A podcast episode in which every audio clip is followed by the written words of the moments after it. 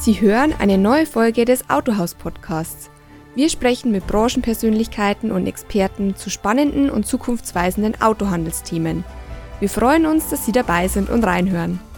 Der Autohaus Podcast wird unterstützt von Jareto. Bei Jareto können Autohändler Absatzfinanzierungs- und Leasingangebote von mehr als zehn Finanzdienstleistern auf einen Blick vergleichen, anfragen und abschließen. Und das alles mit nur einem Login. Jeder dritte Autohändler in Deutschland ist schon dabei. Sie wollen Jareto kennenlernen? Einfach auf jareto.de gehen und kostenlos registrieren. Meine sehr verehrten Damen und Herren, herzlich willkommen zu einer weiteren Ausgabe des Autohaus Podcasts. Ich freue mich, dass ich diesmal Patrick Fruth, CEO TÜV Süd Division Mobility begrüßen darf. Hallo Patrick. Hallo Ralf. Wir steigen gleich ein. Patrick, der TÜV Süd ist als große Prüforganisation bekannt.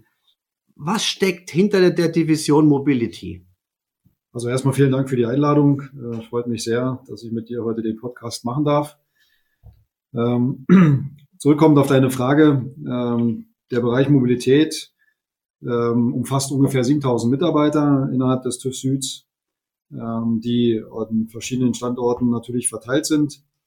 TÜV Süd kann man ja immer noch verbinden mit einer Himmelsrichtung und vor allen Dingen mit Deutschland. Dabei findet vieles äh, derer, was die Mitarbeiterinnen und Mitarbeiter bei uns machen, äh, im Ausland statt. Heute ist es noch eines unserer Kerngeschäfte in Deutschland. Aber wir haben natürlich über den ganzen Wertschöpfungsbereich äh, in der Mobilität viele Mitarbeiter in den USA, in China, in Japan, Südkorea, äh, in Spanien und in der Türkei. Und äh, insofern, wenn man es nochmal vielleicht in Umsatz messen möchte, wir produzieren ja nur Dienstleistungen, wir haben ja keine Produkte, die wir herstellen, sind es ungefähr eine Milliarde Umsatz, äh, die wir im letzten Jahr erwirtschaftet haben und auch in dem Bereich weiterhin stark wachsen werden. Wenn man den Bereich Mobilität jetzt anschauen, stellt man ja fest, dass da sehr viele Stellgrößen gibt. Es verändert sich sehr viel. Zwar noch nie so viel Druck auf den Kessel wie jetzt. Was sind dann für euch die großen Herausforderungen, die man sich aktuell stellen muss, zum Beispiel im Bereich der E-Mobilität? Also du hast es schon angesprochen. Äh, auf der einen Seite ist die Herausforderung die Veränderung an sich. Aber wir haben Veränderungen, meine ich, noch nie mit einer solchen verbundenen Geschwindigkeit erlebt. Das macht es unheimlich komplex und schwierig und auch natürlich dann herausfordernd. E-Mobilität ist nur ein Schlagwort davon. Ähm, wir erleben ja auf der anderen Seite auch, dass äh, alle Themen, die mit ähm, autonomen, vernetzten Fahren zu tun haben, die mit assistierten Fahren zu tun haben, die auch mit neuen Regularien zu tun haben, Stichwort Euro 7, ähm, oder eben auch Beschlüsse, dass ab 2035 keine Verbrennermotoren mehr produziert wird. Das schlägt heute schon unser Geschäft zurück. Ähm, eher negativ als positiv. Ähm, und natürlich haben wir die gleichzeitig die Herausforderung einer großen Transformation dass wir ja, wenn wir mal in Deutschland bleiben, ungefähr 50 Millionen Fahrzeuge haben, die ja mit Verbrennermotoren ausgestattet sind. Auf der anderen Seite, wenn man sich die Zulassungszahlen anschaut, natürlich der Anteil der E-Mobilität und der elektrogetriebenen Fahrzeuge immer mehr steigt. Insofern steht das schon vor einer großen Herausforderung, das überhaupt equipmentmäßig technisch abzubilden, auch von der Qualifizierung der Mitarbeiterinnen und Mitarbeiter. Und dann gibt es ja noch andere Themen wie Wasserstoff, Brennstoffzelle, Pufferspeicher äh, oder auch immer mehr Batterien, die getestet werden müssen, die Software dazu, Software-Updates. Also wir bewegen uns ja auch immer mehr in Bereiche, die früher ganz physisch geprüft werden und heute eher virtuell äh, über ganz neue Prüfmethoden, Simulationen auch abgedeckt werden muss. Heißt, wir brauchen ganz andere Menschen mittlerweile, müssen aber natürlich sicherstellen, dass wir die Technologie von heute auch weiterhin prüfen und abdecken können und äh, müssen uns eben der Geschwindigkeit stellen. Das tun wir auch gerne und am Rande dessen findet ja noch viel Digitalisierung statt. Äh, insofern sind das wirklich große Herausforderungen, die man so in der Branche noch nicht erlebt hat. Äh, aber wir sind da ganz gut, äh, guter Dinge, dass wir das auch meistern werden.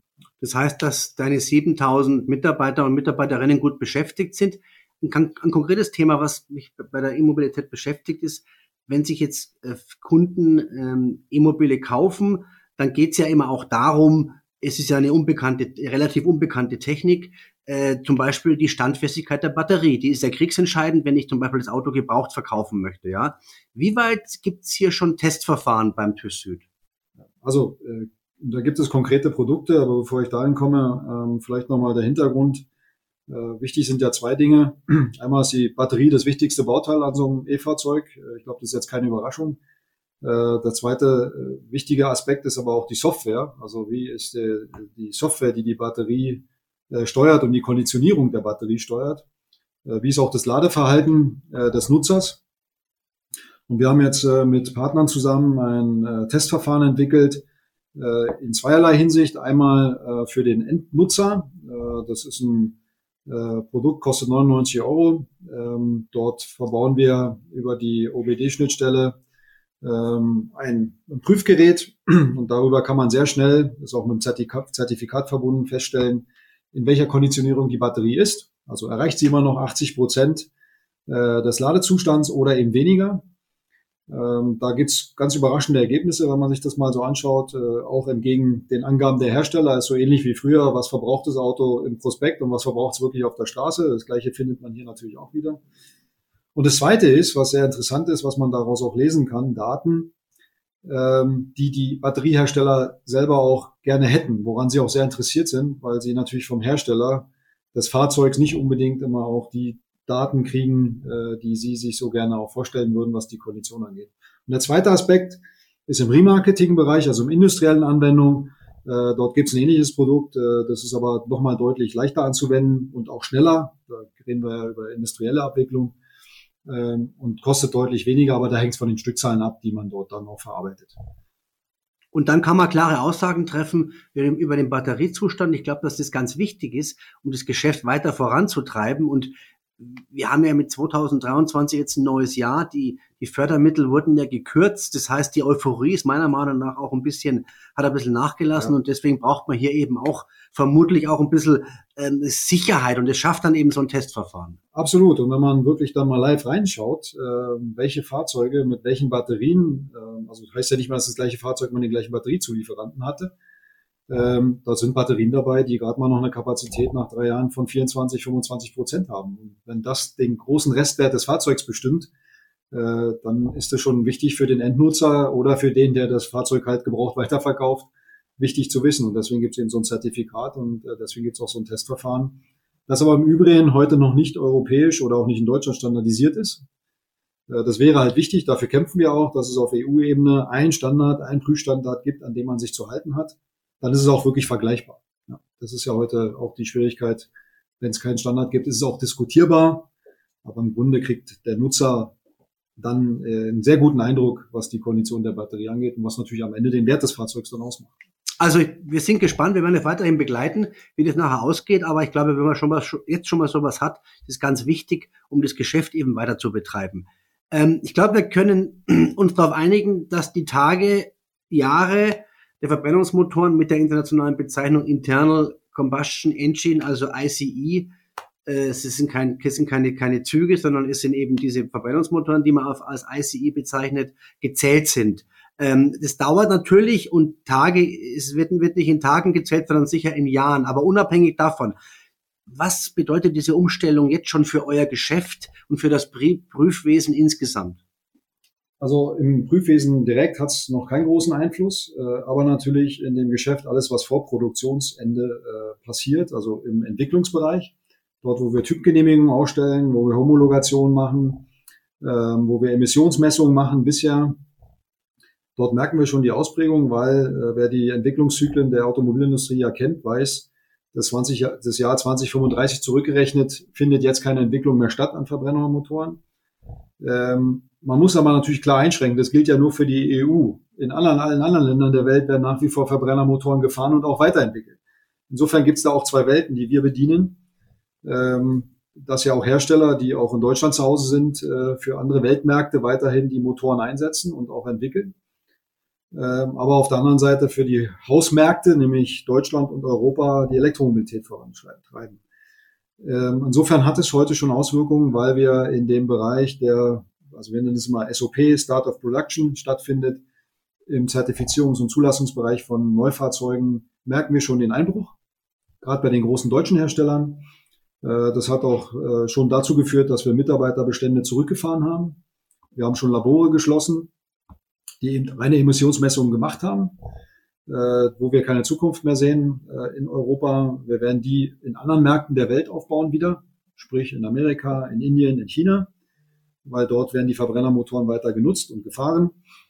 Und ähm, insofern sind die Auswirkungen äh, tatsächlich schon da. Und im Prüfwesen ähm, sind die Einschläge, kommen wir später vielleicht noch darauf zu, aufgrund des hohen Bestandes, den wir heute weiterhin bedienen, erstmal nicht so äh, prekär merkbar. Ihr habt euch die Vision Zero auf die Fahne geschrieben. Das kam ja letztes Mal auch der, bei dem Vortrag an der, an, in Geislingen vor den Studenten raus. Ähm, was soll alles auf Null gesetzt werden? Da geht es ja nicht nur um Technik, es geht ja auch um die Sicherheit für die Menschen. Ja. Also ich halte das, wir diskutieren ja viel über Nachhaltigkeit. Ich halte das für eines der nachhaltigsten Ziele überhaupt, weil die Vision Zero sagt, dass man im Jahr 2050 keine Verkehrstoten mehr haben möchte. Also dass die Technik so weit ist, äh, dass es keine Verletzten im Straßenverkehr gibt, die aufgrund von Mobilität entsteht, also jeglicher Mobilität, wir reden da vom Fahrrad bis zum Auto, Lkw, alles, äh, aber eben auch keine Verkehrstoten mehr. Und äh, das halte ich ja eigentlich für das größte Ziel, was man sich auf die Fahnen schreiben kann. Und äh, das begleiten wir als Prüforganisation natürlich im Einklang äh, mit der Automobilindustrie und mit Zulieferern und allen, die äh, Systeme herstellen. Und deswegen werden wir auch in Zukunft, wenn wir mehr über das autonome Fahren reden, zunehmend äh, immer von Sicherheitsfunktionen reden und von Komfortfunktionen.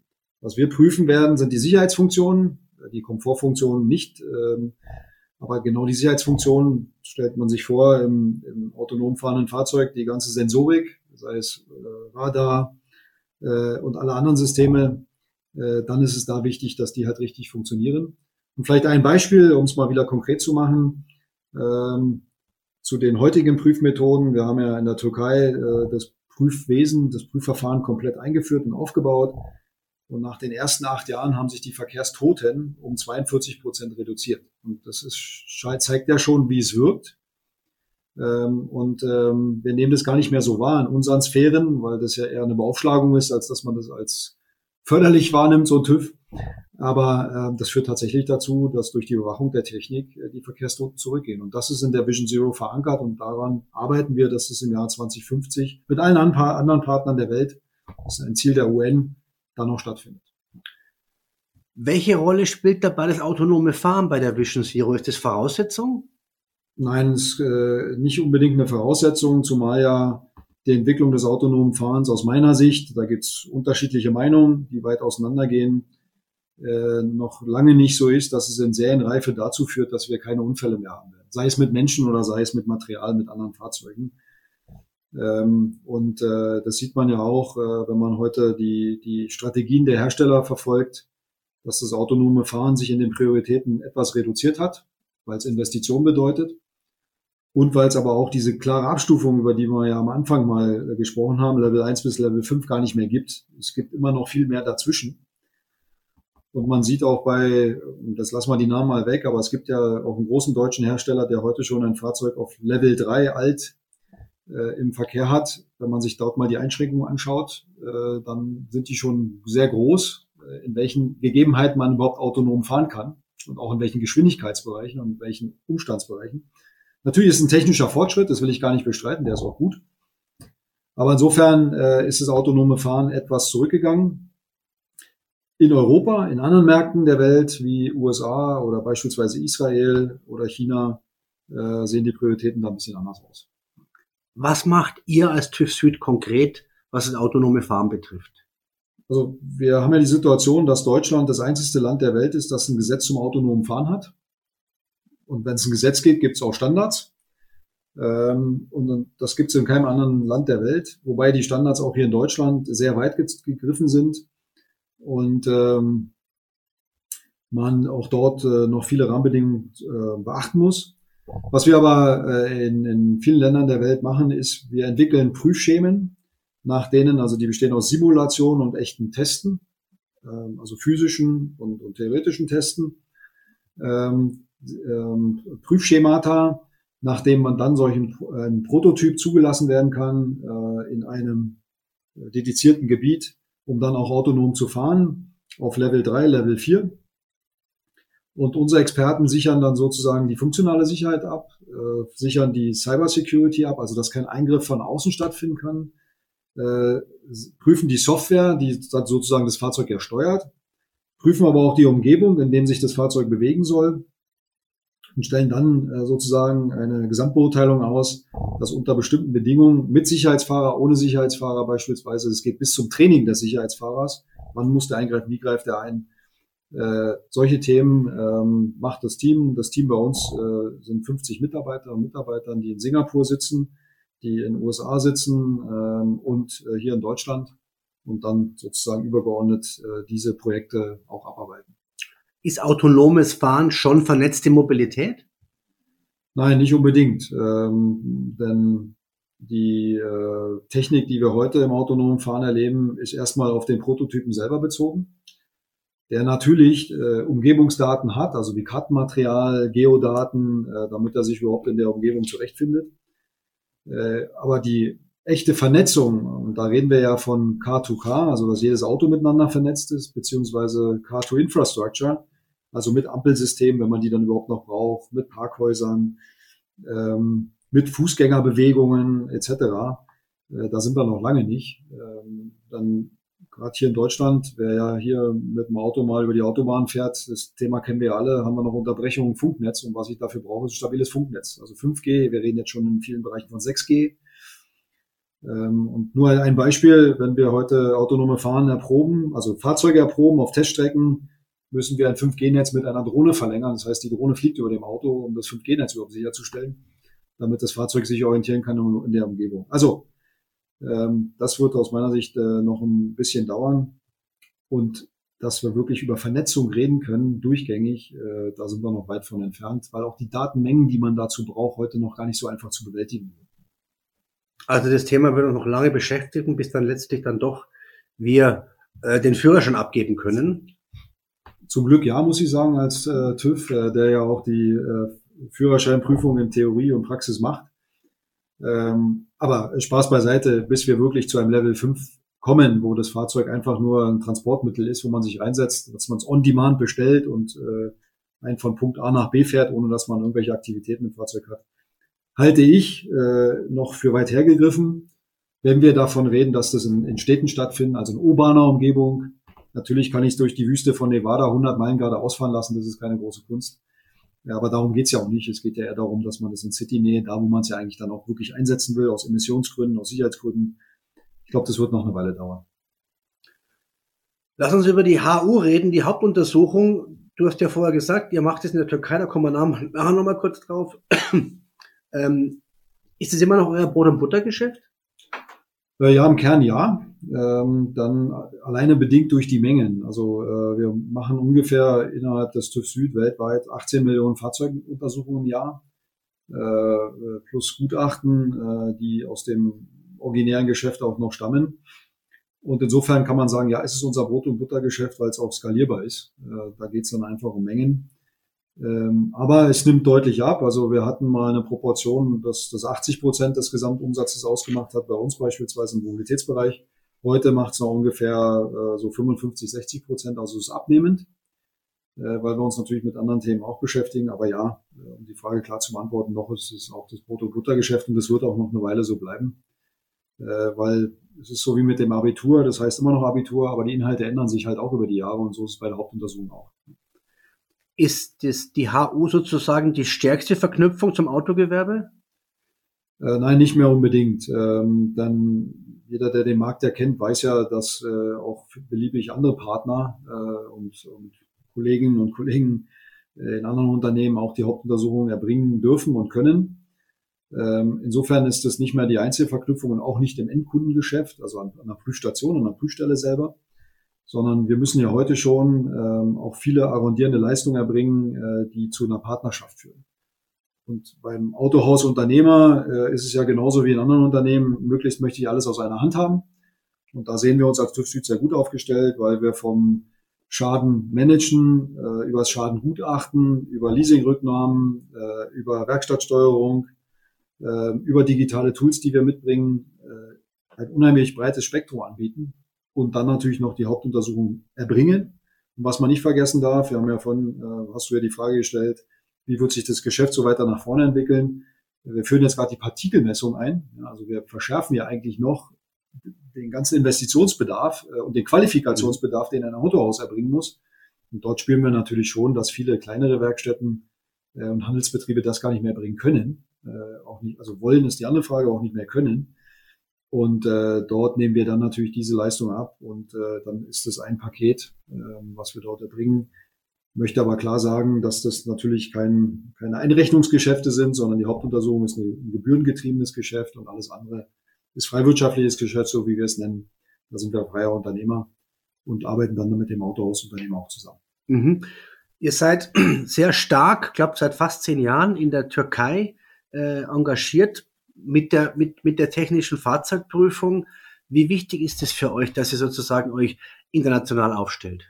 Also wichtig, äh, vielleicht zur Türkei ist anzumerken, das ist eine Beteiligung. Ähm, also da gibt es noch andere Partner, die mit uns das dort betreiben. Aber wir als TÜV Süd sind der, der sozusagen der Technologiepartner und auch der, der Know-how-Partner, was die Qualifikation der Menschen äh, dort angeht. Wir haben dort über 300 Prüfstellen in der ganzen Türkei. Und ähm, ich glaube, das ist ein sehr, sehr gutes Beispiel und das merken wir auch immer, wenn wir über mit anderen Ländern der Welt reden, wie wir dort in kürzester Zeit eine komplette Infrastruktur geschaffen haben, sei es Prüfstellen wirklich, also das Land zu kaufen, die Prüfstellen zu bauen, die Menschen dafür zu qualifizieren, das Equipment dafür zu bereitzustellen. Und man muss auch sagen, die Türkei, ähm, das nimmt man ja gar nicht so wahr, ist dort eines der modernsten Länder, was die Digitalisierung angeht. Ähm, weil nur ein Beispiel, wenn Sie Ihre Kfz-Steuer nicht bezahlt haben oder keine Versicherung haben oder noch offene Strafzettel, kriegen Sie keine Hauptuntersuchung. Das müssen Sie alles an der Prüfstelle bezahlen. Und die Polizei hat einen digitalen Nachweis, also wir kleben auch keine Plaketten, sondern die Polizei hat einen digitalen Nachweis, ob die HU erledigt ist sozusagen und gemacht worden ist oder nicht. Davon sind wir hier in Deutschland beispielsweise noch weit von entfernt. Das ist nur mal so als Vergleich. Aber das spielt für uns in der Internationalisierung natürlich eine große Rolle, weil wir nicht nur in Deutschland sind, sondern wie auch in Spanien unser Netz dort weiter ausbauen. Wir in Amerika einiges machen. Insofern ist das für uns ein sehr wichtiges Role Model, wo wir zeigen können, wie wir es vom Know-how her machen können. Und jetzt beispielsweise ganz konkret auch in der Slowakei gerade 15 Prüfstellen, große Prüfstellen aufbauen, wo wir sehr erfolgreich sind und damit auch unser Geschäft weiter in die Welt bringen wollen. Kann man da auch was lernen? Was, was man wieder brauchen kann? Also absolut. Eine Beispiele habe ich gerade genannt, mhm. also äh, so Digitalisierungsbeispiele, mhm. wo andere Länder viel besser ähm, aufgestellt sind, mhm. als wir es hier mhm. kennen. Und insofern ist es natürlich immer, und das ist auch Teil unserer Internationalisierungsbestrebungen, immer wieder auch äh, technologisch was zu lernen äh, und das dann in andere Märkte zu implementieren. Und äh, wir arbeiten da sehr hoch mit, mit sehr standardisierten Systemen. Das heißt, dieses standardisierte System wird dann auch weiterentwickelt und ist dann in allen Märkten einsetzbar. Mhm. Insofern partizipiert auch so ein Land wie Deutschland davon, mhm. ähm, wo wir vielleicht mit einer anderen Prüfsoftware arbeiten als andere Kollegen, äh, die auch so sich im Markt bewegen. Ja. Okay. Welche Bedeutung hat die HU jetzt und in Zukunft? Also die Hauptuntersuchung wird immer eine Bedeutung haben. Die Frage ist, die man sich mal offen stellen muss, ob das noch Hauptuntersuchung irgendwann heißen muss, äh, weil es so halt hergebracht ist. Aber ich muss sowohl ein ähm, Fahrzeug mit einer Batterie, also ein, ein Full Electric Car, äh, prüfen, äh, weil es ja auch mechanische Teile noch gibt. Ich muss ein Fahrzeug, was mit einer Brennstoffzelle angetrieben werden muss, sogar noch mehr prüfen, äh, eventuell als äh, heute. Und wir dürfen nicht vergessen, auch wenn es äh, diese Schallmauer mit 2035 gibt, der Bestand, dem wird es noch lange geben. Ja? Und ich glaube sogar, wenn man sich die aktuellen politischen Gegebenheiten anschaut, dass der Verbrennermotor noch ziemlich lange leben wird, ähm, weil ich glaube, alles, was man an Rohstoffen braucht, um die äh, Batterien herzustellen, die werden ja nicht mehr, sondern eher weniger. Und wenn man auch da politisch mal schaut, wer da die Hände drauf hat, dann sind das gerade im Moment nicht unsere Partner. Also ich will jetzt zwar keine politische Diskussion hier anfangen, aber wenn man das technologisch betrachtet, äh, wird der Verbrennungsmotor noch lange eine Bedeutung haben, damit auch die Hauptuntersuchung. Und natürlich müssen wir auch davon ausgehen, davon gehen wir aus, dass die Emissionsüberwachung nochmal deutlich strenger wird und zunehmen wird. Jetzt sehen wir es bei der Partikelmessung, da mhm. werden sicherlich noch andere Komponenten mhm. kommen in den mhm. nächsten Jahren. Also insofern ist mir und uns nicht bange um das Geschäft. Ähm, und äh, es wird auch einen wichtigen Beitrag für die Verkehrssicherheit leisten. Ein kleines Beispiel noch, äh, was heute gar keine Beachtung findet, alleine das Ladekabel, äh, was wir ja vieler Orten heute schon frei in der Umgebung rumliegen sehen. Äh, zum Glück haben wir heute wenige Fälle mit Vandalismus, aber man stelle sich mal vor, das wird manipuliert, da gibt es einen Stromüberschlag da brennt nicht nur das Auto, sondern haben wir vielleicht auch Tote zu beklagen. Mhm. Und deswegen ist wichtig, dass wir auch in Zukunft zum Beispiel so ein Kabel überprüfen. Klingt sehr profan, ist aber wichtig, weil es die Zuleitung zum Fahrzeug ist. Mhm. HU, man spricht im Englischen ja von der PTI. Wie weit ist man da in Europa schon harmonisiert? Ähm, also es, es gibt äh, eine Grundlage in der, innerhalb der Europäischen Union, die auch jedes Mitglied einhalten muss. Äh, die ist aber, ja, ich sag mal, sehr weit gefasst. Und ähm, insofern gibt es unterschiedliche Umsetzungsqualitäten in den Ländern der EU, auch in weit entwickelten Ländern der EU. Aber es gibt auch an äh, Länder, die erst beigetreten sind oder sich auch im anderen Stadium befinden, äh, noch nicht ein wirkliches umgesetztes Schema einer Hauptuntersuchung. Ja, das äh, geht bis dahin, wie leicht kann ich vielleicht auch an so eine Plakette jetzt mal buchstäblich kommen, ohne dass ich das Auto vielleicht so richtig vorgestellt habe. Ja, also da gibt es schon noch ein paar Märkte, in denen man sich da intensiv drum kümmern muss. Das sind auch Märkte, mit denen wir reden, wo wir unser, unser äh, System sozusagen hin exportieren wollen, um es dann auch EU-konform zu machen, ähm, auch Compliance-Regelungen und so weiter umzusetzen. Also insofern ja, es gibt eine Grundvorgabe, aber die ist, wie gesagt, sehr weit gefasst und die Umsetzung ist sehr, sehr unterschiedlich. Und äh, Corona war auch wieder so ein sehr gutes plakatives Beispiel, äh, wo man ja das ähm, Zurücksetzen sozusagen der Prüffristen äh, in Deutschland ganz anders gehandhabt hat als in Spanien äh, oder in den skandinavischen Ländern. Also da gibt es keine einheitliche Vorgehensweise. Das kennen wir ja von der EU. Aber ich möchte mal kurz über das Thema Daten und Datenmengen sprechen, die im Auto generiert werden. Ist das heute überhaupt noch beherrschbar? Also da muss man deutlich unterscheiden zwischen den Fahrzeugen, die wir heute so erleben, äh, die ja große Datenmengen auch schon produzieren auf die man auch immer mehr Zugriff haben muss, also auch als, als äh, prüfender Dritter, als neutraler Dritter, so wie wir. Ähm, das ist schon eine Herausforderung. Einmal, dass der Hersteller die Daten freigibt. Zweitens ist natürlich jeder Datenzugriff, den man von heute auf so ein Fahrzeug zunimmt, auch immer ein Sicherheitsrisiko. Darf man nicht vergessen. Äh, da gibt's aber technische äh, Wege und Mittel, um das sicherzustellen. Wenn wir aber jetzt mal ins autonome Fahren springen oder assistierte Fahren, dort werden Unmengen an Daten produziert die auch eben dazu führen, dass man das heute erstmal generell nur im Prototypenstatus auch betreiben kann. Weil man alleine, wenn man sich Geodaten vorstellt, die man braucht, um, damit sich so ein autonom fahrendes Fahrzeug auch zurechtfindet, äh, in so einer Größenordnung sich heute abspielen, dass das noch gar nicht serienreif ist. Ja. Also insofern ähm, ist das eine Herausforderung, wie man früher oder später das in, in cloud-basierten Lösungen auch darstellen kann, wie man es dann aber auch absichern kann und wie man beispielsweise so Over-the-Air-Updates, die auch große Datenmengen bedienen und bedingen, äh, in bestimmten WLAN-Systemen auch zu Hause machen kann. Aber dann heißt es auch, dass das WLAN-System zu Hause aber auch sicher sein muss, weil sonst kann ich das Fahrzeug manipulieren. Ja.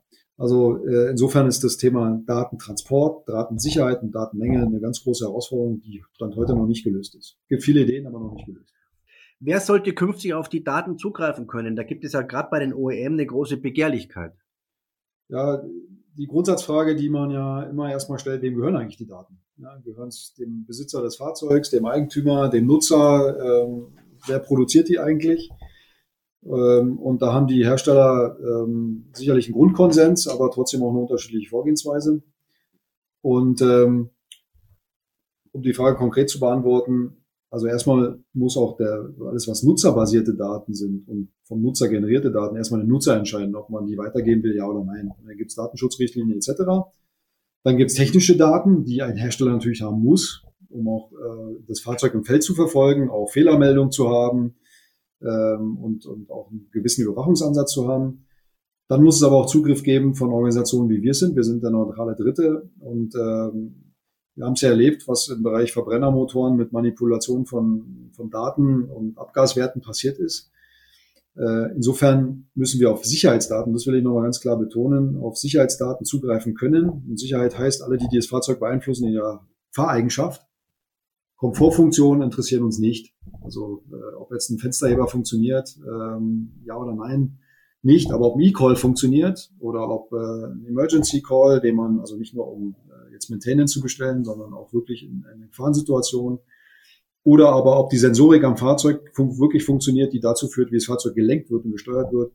Da müssen wir drauf Zugriff haben. Und das ist eine der Hauptforderungen, die wir heute auch mit der Autoindustrie diskutieren, die wir auch mit der Politik diskutieren, äh, die sehr zäh ist, aber eben wichtig.